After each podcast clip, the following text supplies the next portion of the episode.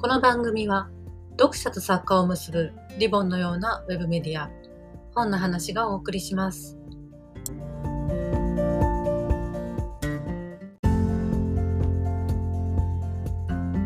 明日2022年12月1日は世界で最も売れたアルバムの座を不動にしているスリラーがリリースされて40年。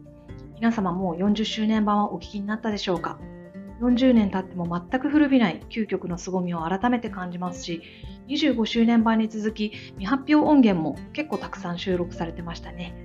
というわけでマイケル・ジャクソンが大好きな編集者が本を読んでは思い出すマイケルのあれこれをお話しする企画マイケルと読む第3回は深緑野脇さんのスタッフロールと40周年を迎えたスリラーについてお話ししたいと思いますスタッフロールは戦後ハリウッドで特殊造形師として理想の怪物を生み出そうとしたマチルダと現代ロンドンで CG クリエイターとして本物とは何かに悩むビビアンという映画の特殊効果の世界に魅せられた2人の女性を描く物語です。著者の深緑野脇さんは戦場のコックたち、ベルリンは晴れているかなどで今とても注目を集めている方です。私は SF やファンタジーなど特殊効果がもりもりの映画も大好きなので、スタッフロールをめちゃくちゃ楽しみに読み始めたのですが、途中で、あれ？私この場面すごく知ってるな、と謎の既視感にとらわれる場面がありました。1975年、マチルダが顔を切られて死ぬ役の女優の特殊メイクのための顔の型取りをする場面です。読んでみます。その気味悪いドロドロ、これから私の顔塗るんでしょう？口の中に入らない？気味悪いドロドロの正体はアルジネートという物質と冷水の混合物だ。この場面の1975年というと、スター・ウォーズの第一作さえまだ公開されてない時代で、女優さんでさえ特殊メイクに馴染みがないんだなぁと、ふむふむ読んでいくと、若き女優は首相にも両目をつぶり、唇をそっと閉じた。その顔にマチルダはベンジーと二人がかりでアルジネートを塗りたくる。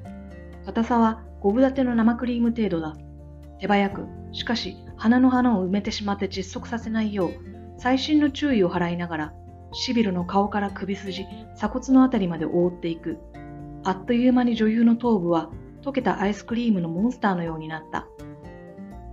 もちろん読んでいて情景が浮かんでくるというのは面白い小説にはままあることなんですがそれにしてもあまりにもまざまざと文章に書かれてないことまで浮かんでくるぞと不思議に思って一瞬後にあメイキングマイケル・ジャクソン・スリラーで見たんだと気づきました。メイキングマイケル・ジャクソンズ・スリラーはテレビ番組用に作られたスリラーのショートフィルムメイキングドキュメンタリーです。幸い日本でも VHS で発売されていまして私も後から何とか入手して繰り返し見ました。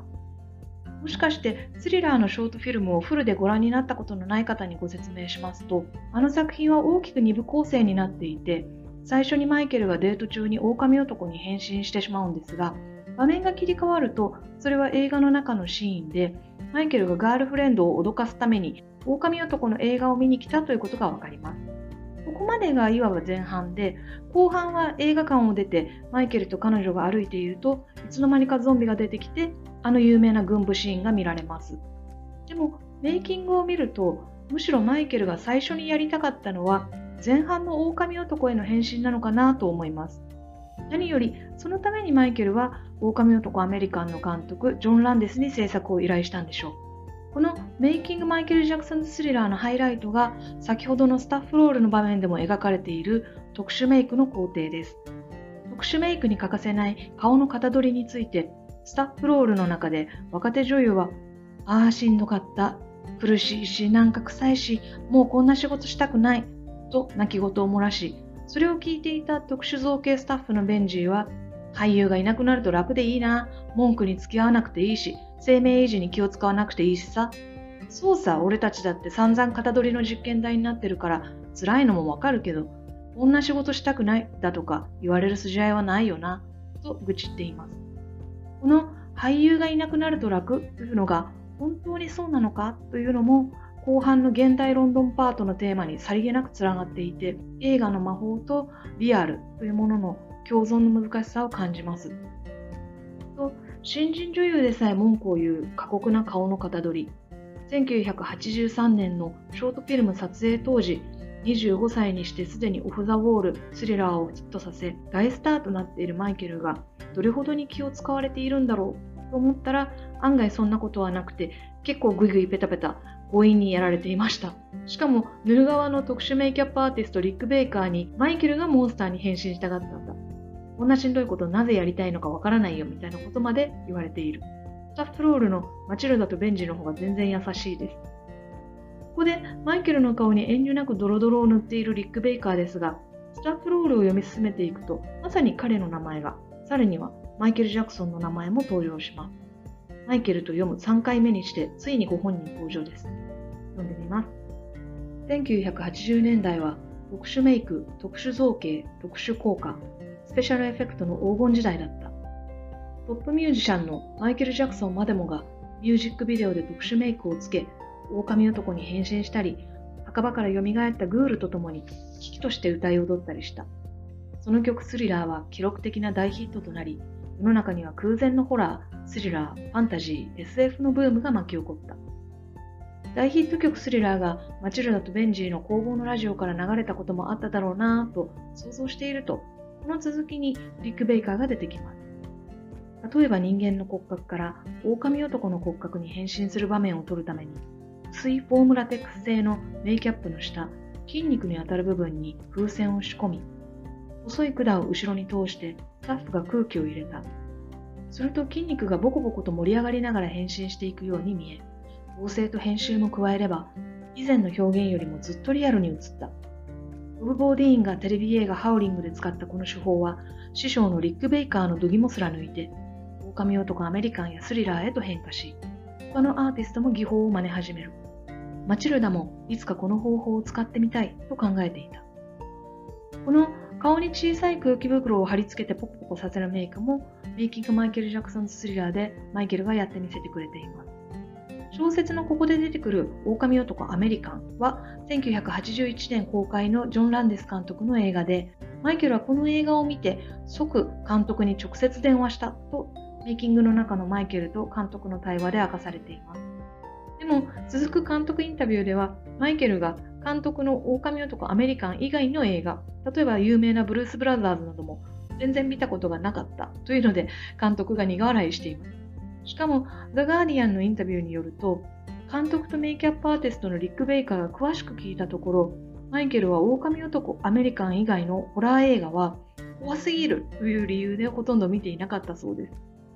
たった一作見ただけでスリラーという世界的大ヒット曲をさらに歴史的ヒットに仕上げるためのショートフィルムの制作を一任してしまうというマイケルの直感もすごいなと思いますが、それくらい狼男アメリカンのインパクトが大きかったのでしょう。その狼男アメリカンをマチルダも見たし、なんならスリラーの撮影現場にマチルダがいても不思議はなかった。そう思うとスタッフロールの世界がより親しく感じられますし、この小説を読むことでスリラーの中でマイケルたちが何をしていたのか、どれぐらい新しくて大変なことだったのかというのがよくわかります。でも80年代ハリウッドに女性の活躍の場は本当に限られていました。実際スリラーのメイキングでも女性スタッフは衣装部の1人しか出てきません。マチルダの道はとても狭いものでした。さらには CG の登場が彼女の愛する特殊造形の世界を圧迫していきます。ここで時間は2017年に飛び、物語はロンドンの CG クリエイタービビアンを追いかけます。1995年公開のトイ・ストーリー以降、CG は一躍映画界の中心になり、今の私たちが知るぬるぬる動くキャラクターが当たり前になっていきます。この映画業界のムーブメントの中でマイケルは1991年ブラック・オア・ホワイトのショートフィルムで再度ジョン・ランディス監督を起用し当時の最新技術モーフィングを取り入れています。あの最後に顔がどんどんどんどんいろんな人に変わっていくあの映像ですね。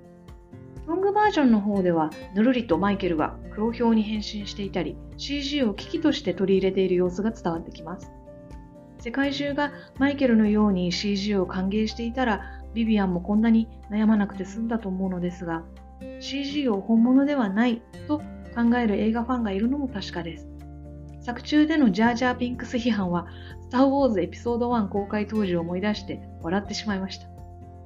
他にも、モンスターズインクのサリーの毛皮のエフェクトとか、シン・ゴジラのプリビズ、ロード・オブ・ザ・リングのゴラムなど、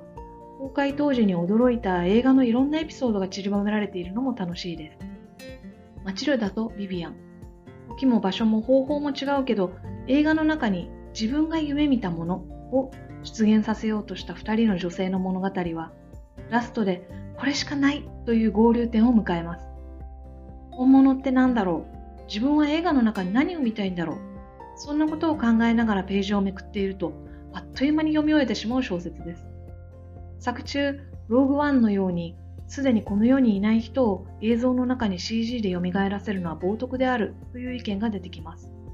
でも、ビフィアンほどに映像を愛して考え抜いたクリエイターが作った CG ならば、マイケルを見てみたいような気もします。今日は深緑野明さんのスタッフロールとメイキング・マイケル・ジャクソンズ・スリラーのお話をいたしました。マイケルと映画ということでは他にも思い出す作品があるので、また機会があればお暇な時に聞いてみてください。マイケルと読むでした。